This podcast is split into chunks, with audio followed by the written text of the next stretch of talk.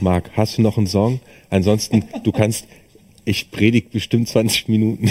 Achso, soll ich sonst gehen, meinst du? Ja, mega gut. Alter, ich liebe es, mit dir Gottesdienst zu feiern. Der Song von Coldplay, der absolute Hammer, ey. Deine Stimme ist so krass. Vielen, vielen, vielen Dank.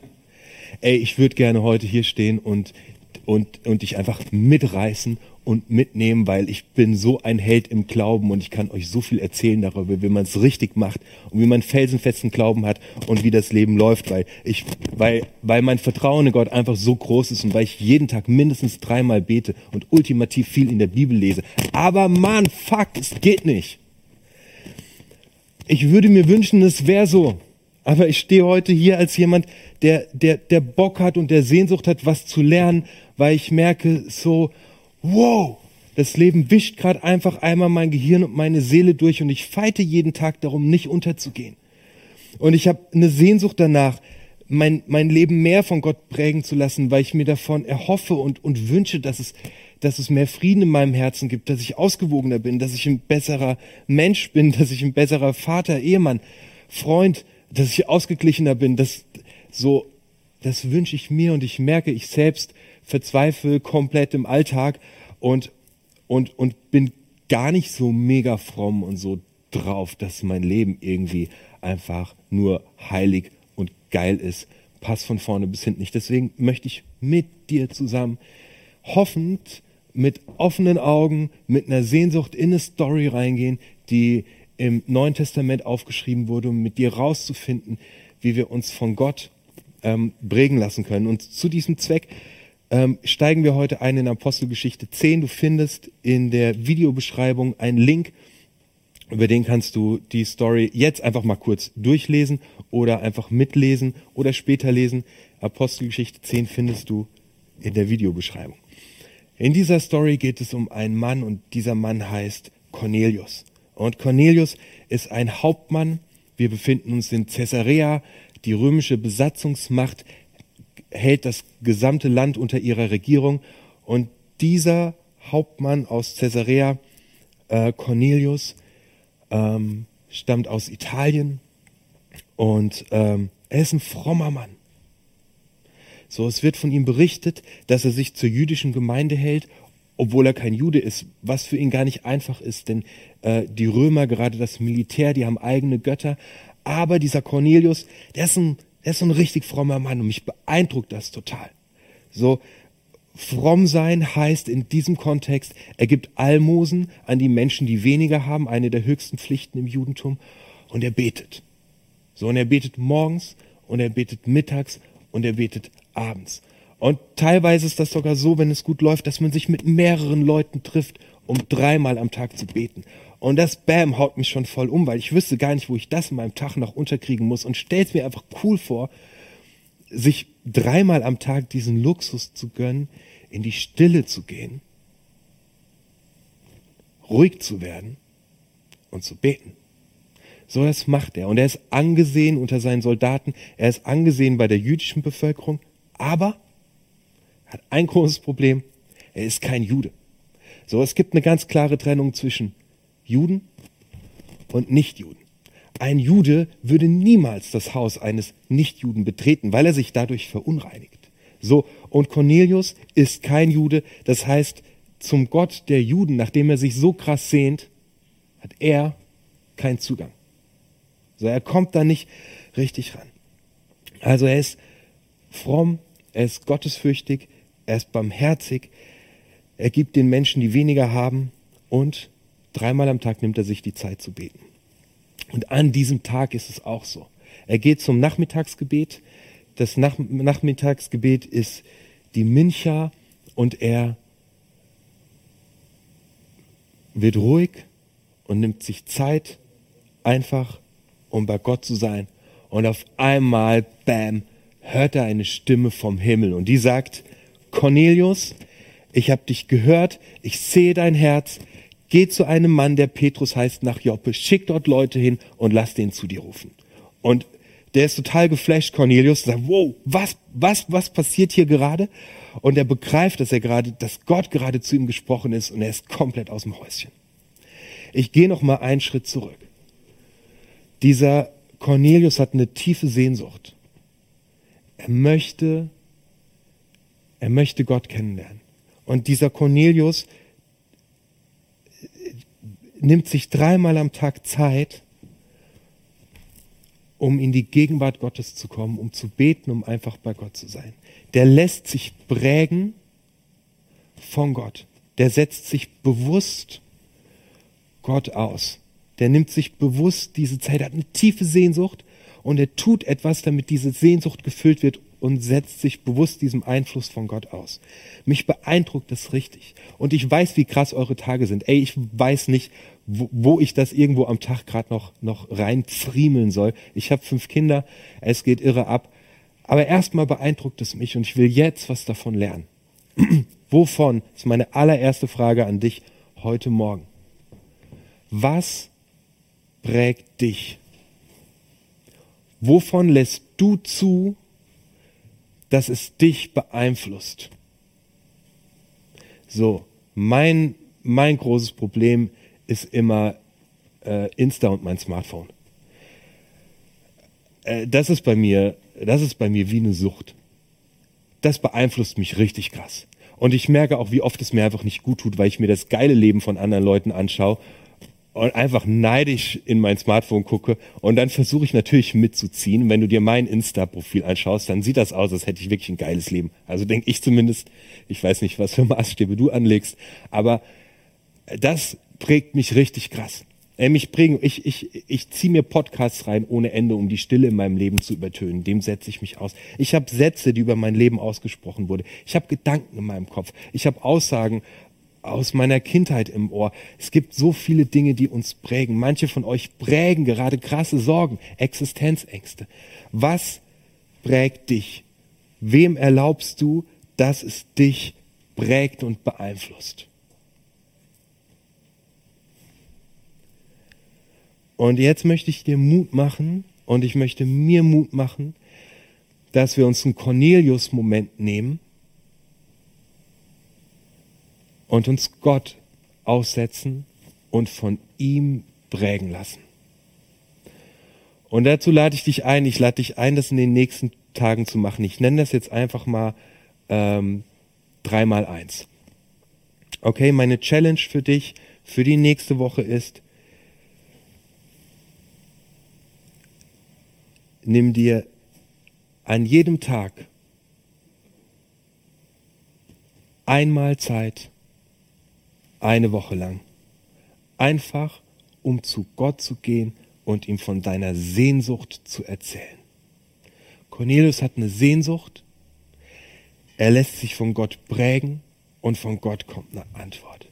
Nimm dir in der nächsten Woche einmal jeden Tag Zeit, um dich von Gott prägen zu lassen, von ihm beeinflussen zu lassen. Ich gebe dir am Ende der Predigt noch eine kleine Anleitung mit, wie du das machen kannst. Du kannst es auch jetzt sofort machen. Drück auf Pause. Äh, wir sind noch da, wenn du wieder zurückkommst. Nimm dir einfach mal eine kurze Zeit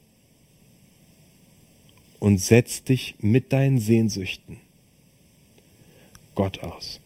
Mit deinen Sehnsüchten gehst du zu Gott, um dich von ihm prägen zu lassen. Psalm 84 ist ein Psalm, der typischerweise beim Mittagsgebet gebetet wird. Ich werde ihn dir nachher vorlesen und dir eine kleine Anleitung geben, wie du das machen kannst. Auf jeden Fall, Cornelius hat eine tiefe Sehnsucht, er lässt sich von Gott prägen, er bekommt eine Antwort von Gott, er soll einen Typ namens Petrus ausfindig machen und den holen. Ähm, und das macht er und er schickt Leute los. Und was da passiert in der Zwischenzeit, das lese ich dir jetzt vor. Denn Petrus ist genauso drauf wie dieser Cornelius. Petrus ist auch ein richtig frommer Typ. Und er sitzt gerade auf seinem Dach in einer Stadt namens Joppe und er betet. Apostelgeschichte 10 ab Vers 9. Petrus in Joppe hat eine Vision. Am nächsten Tag, als die Boten von Cornelius Joppe schon fast erreicht hatten, also die Kollegen vom Cornelius, die den Petrus holen sollen, begab sich Petrus um die Mittagszeit auf das flache Dach des Hauses, um zu beten. Da bekam er Hunger und wollte essen. während das Essen zubereitet wurde, hatte er eine Vision. Er sah den Himmel geöffnet und es kam daraus etwas auf die Erde herab, das sah aus wie ein großes Tuch, das an vier Ecken gehalten wird. Darin befanden sich alle Arten von vierfüßigen Tieren, Kriechtiere und Vögel. Eine Stimme rief, auf Petrus, schlachte und iss. Aber Petrus antwortete, auf gar keinen Fall, Herr, noch nie habe ich etwas Verbotenes oder Unreines gegessen. Doch die Stimme forderte ihn ein zweites Mal auf und sagte, was Gott für rein erklärt hat, das erkläre du nicht für unrein. Und noch ein drittes Mal erging an Petrus dieselbe Aufforderung. Gleich darauf wurde das Tuch samt Inhalt wieder in den Himmel hinaufgehoben. Okay, krass, die Story kommt jetzt mitten in dein Leben rein, von einem Tuch mit Tieren drin. Folgendes. Es ist ein Bild, das dahinter steckt. Diese Tiere, die Petrus sieht, sind allesamt unrein und in seiner Religion darf er sie nicht essen. Erinnere dich daran, da ist ein Mann, der kein Jude ist und eine Sehnsucht nach Gott hat, gerade auf dem Weg zu einem Typ, der Jude ist und von dem Gott ihm versprochen hat, dass der ihm helfen kann. Das heißt, dieser Petrus wird gleich aufgefordert werden, zu diesem Cornelius zu kommen, was als Jude eigentlich so eine Sache ist, die man vermeidet, weil man könnte sich verunreinigen. So, das heißt, Petrus hat diese Vision und die hat etwas zu tun mit dem, was gerade dem Cornelius passiert ist. Richtig krass ist Folgendes. Petrus ist zu Gast bei einem Mann, der auch Simon heißt. Und der Job von diesem Simon, bei dem er zu Gast ist, ist, Simon ist ein Gerber. Ein Gerber ist ein Beruf, den ein Jude niemals ausüben würde, weil Gerber sind unrein. Die Hand, hantieren mit toten Tieren. So Totes zu berühren geht im Judentum gar nicht. Dieser Petrus, der ein frommer Jude ist, lebt aber bei jemandem in seinem Haus, der vom Beruf Gerber ist, wahrscheinlich über der Gerberei. Petrus hat anscheinend in seinem Kopf schon eine Entwicklung durchgemacht und ist schon für sich am Nachdenken, ähm, ob das überhaupt alles so sein kann, dass Gott nur für die Juden da ist oder ob Gott nicht vielleicht für alle Leute da ist. Jedenfalls ist in ihm schon Prozess angestoßen. Er hat eine Sehnsucht danach, etwas Neues zu lernen. Petrus hat eine krasse Sehnsucht nach Veränderung. Also, Cornelius hat eine krasse Sehnsucht nach Veränderung. Er möchte Gott begegnen. Und Petrus hat eine krasse Sehnsucht nach Veränderung. Und beide machen genau dieselbe Sache. Sie nehmen sich Zeit, um mit ihrer Sehnsucht zu Gott zu gehen und die Stille zu suchen. Genau das macht Petrus. Er geht beten. Und Gott handelt. Das finde ich so geil. Und das ist der Punkt, an dem ich mich mit dir jetzt dranhängen möchte, wo ich Gott ein Vorschussvertrauen geben möchte und wo ich dich auch einlade, Gott ein Vorschussvertrauen zu geben. Nimm deine Sehnsüchte wie Cornelius und wie Petrus. Nimm deine Fragen, nimm deine Zweifel, nimm deine Herausforderungen, pack sie alle ein und geh damit zu Gott. Dieser Cornelius hat einfach nur eine Sehnsucht. Und dieser Petrus hat einfach nur eine Sehnsucht. Und das reicht. Das ist genug. Das Einzige, was sie tun, ist, sie sind ehrlich. Sie sind ehrlich vor Gott und sagen, Gott, ich habe Sehnsucht nach dir. Und Petrus sagt, ich habe Sehnsucht nach einer Veränderung. Das ist alles, was sie haben und damit gehen sie zu Gott. Und Gott gibt auch dem Petrus ein Bild und klärt seine Frage. Er sagt zu Petrus, alle Menschen, unabhängig ihrer Herkunft, ihre, ihres Lebensstils, ihrer Prägung, ihres Glaubens, sind bei mir herzlich willkommen und ich liebe sie über alles. Gott wiederholt mit diesem Bild das, was er am Anfang der Schöpfungsgeschichte sagt, dass alles, was er gemacht hat, gut ist. Gott lädt dich ein. Und wenn du dich für zu schuldig hältst und wenn du dich für zu schlecht hältst und wenn du dir sagst, ja Mann, Jan, ich habe jeden Tag letzte Woche zu viel Bier getrunken und ich bin zu spät aufgestanden und ich komme mit meinem Leben gar nicht klar, dann sind das alles für Gott überhaupt keine Gründe, die ihn davon abhalten, dich zu lieben und sich danach zu sehen, mit dir Zeit zu verbringen. Alles, was es braucht, ist die Sehnsucht und dass du dir die Zeit nimmst, mit dieser Sehnsucht zu Gott zu rennen, dich von ihm prägen zu lassen und Cornelius und Petrus erleben, dass Gott was macht. Und da hänge ich mich dran. Und da habe ich Vorschussvertrauen und darauf hoffe ich. Komm mit mir.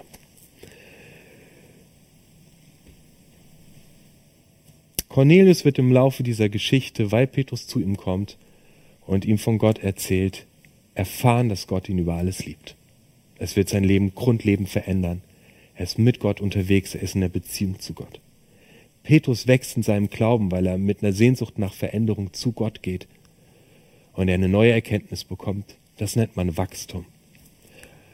Beide das Leben von beiden dreht sich einfach nur dadurch, dass sie gesagt haben, hier ist mein Herz, hier ist meine Sehnsucht, das bewegt mich Gott. Ich habe keinen Bock mehr, mich von allem möglichen Scheiß prägen zu lassen, sondern heute lasse ich mich von dir prägen. Zack. Es gibt in dieser Geschichte, die ich dir nur ansatzweise heute vorgelesen habe, eine letzte spannende Beobachtung, die ich gemacht habe. Cornelius ist nachmittags um drei Uhr auf seinem Dach. Petrus ist nachmittags um drei Uhr auf seinem Dach. Die Geschichte von Cornelius, diese Begegnung mit dem Engel, wird in dem Kapitel dreimal erzählt. Es wird immer wieder erzählt. Es sind drei Männer, die ähm, Cornelius losschickt äh, zu Petrus. Petrus kommt dreimal von Gott gesagt, ist davon, es ist nicht unrein. So, die Zahl drei kam so oft in diesem Text vor, dass ich mir dachte, es muss irgendeine Bewandtnis damit haben. Und es hat tatsächlich eine Bewandtnis damit, eventuell. Zumindest lege ich es so aus. Muss man nicht, whatever. Ich finde es auf jeden Fall ziemlich geil. Ähm, Aristoteles schreibt, die Zahl drei steht sinnbildlich für ein Naturgesetz. Wenn die Zahl drei benutzt wird, möchte man ausdrücken, dass etwas Gesetz ist, etwas unverrückbar ist. Es ist ein Naturgesetz. Also finde ich der Hammer, Gott stellt sich uns hier vor mit diesem Bild, das er Petrus gibt, dass er der Gott ist, der jeden Menschen unabhängig seiner Herkunft, seiner Äußerlichkeit, seines Lebensstils liebt. Fertig aus. Samuel schreibt im Alten Testament, ein Mensch sieht, was vor Augen ist, der Herr aber sieht das Herz an.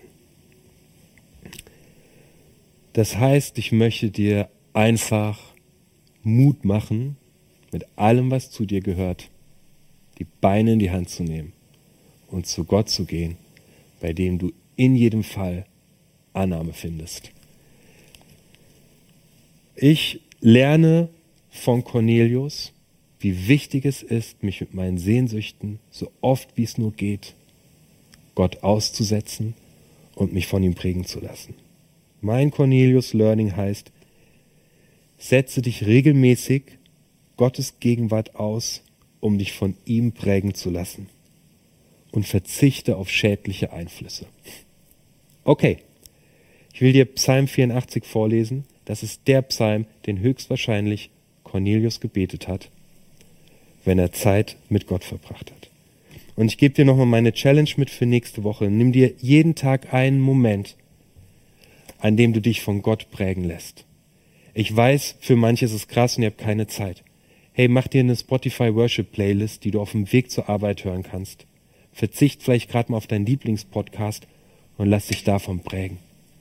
Du findest eine Kleingruppe in unserer Kirche. Schreib uns über das Formular auf unserer Webseite, über die App oder in den Kommentaren, wenn du eine suchst. Da kannst du dich in eine Zeit begeben, in der du dich von Gott prägen lässt.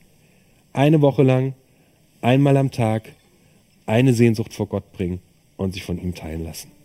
Psalm 84 kann dich mega gut, wenn du das diese Woche machst, äh, in diese Zeit reinführen.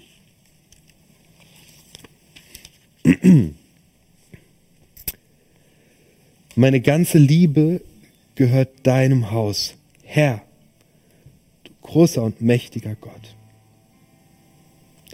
Ich möchte jetzt dort sein bei dir, in den Vorhöfen deines Tempels. Die Sehnsucht danach verzehrt mich. Mit Leib und Leben schrei ich nach dir, dem lebendigen Gott. Sogar die Vögel dürfen bei dir wohnen Die Schwalben bauen ihr Nest bei deinen Altären ziehen dort ihre Jungen auf. So ist Gott. Herr, du Herrscher der Welt, mein König und mein Gott. Wie glücklich sind alle, die in deinem Haus Wohnrecht haben und dich dort immer zu preisen können. Wie glücklich sind sie, die bei dir ihre Stärke finden und denen es am Herzen liegt, zu deinem Heiligtum zu ziehen. Wenn sie durchs Wüstental wandern, brechen dort Quellen auf, milder Regen macht alles grün und frisch, mit jedem Schritt wächst ihre Kraft, bis sie auf dem Zionsberg vor dir steht. Hör mein Gebet, Gott, du Herrscher der Welt. Achte auf meine Bitte, du Gott Jakobs. Blicke freundlich auf unseren Beschützer, auf den König, den du eingesetzt hast. Ein Tag im Vorhof deines Tempels zählt mehr als sonst tausend. Lieber an der Tür deines Hauses stehen, als bei den Menschen wohnen, die dich missachten. Ja, Gott, der Herr ist die Sonne, die uns Licht und Leben gibt. Er ist der Schild, der uns beschützt. Er schenkt uns seine Liebe und er nimmt uns in Ehren auf. All die untadelig leben, gewährt er das höchste Glück. Herr, du großer und mächtiger Gott. Wie gut hat es jeder, der sich auf dich verlässt. Den nächsten Song, den kannst du einfach singen und Gott damit sagen, was du für ihn empfindest. Oder du kannst ihn dir zusingen lassen als eine Botschaft von Gott an dich. Amen.